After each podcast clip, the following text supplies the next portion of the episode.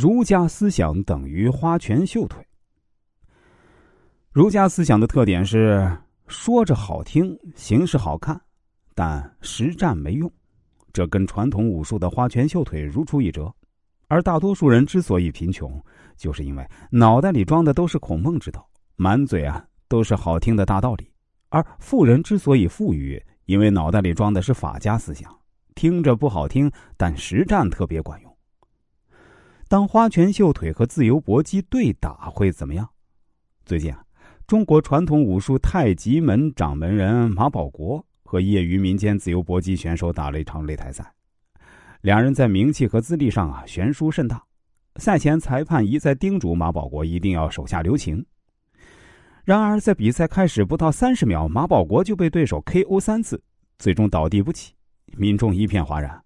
有着上千年历史的传统武术，在不按套路的自由搏击面前，竟如此不堪一击。很多人怀疑这个马保国是个假大师，马保国那是有吹嘘的成分。但如果他是一个骗子的话，他根本就不可能去打这个擂台赛。的真相是啊，任何传统武术在自由搏击面前呢都不堪一击。这里不是贬低传统武术，而是传统武术是建立在特定的规则之下，也就是对手要按照正常的套路出招，而自由搏击的规则根本就没有固定招数，把对方彻底打趴下为止。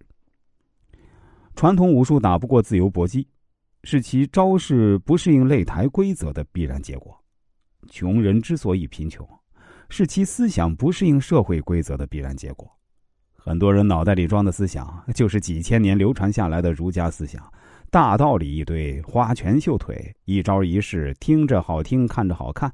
那些大道理啊，在古代确实有用，因为那个时代大家都按照正常的套路出招，点到为止。只要你是个君子。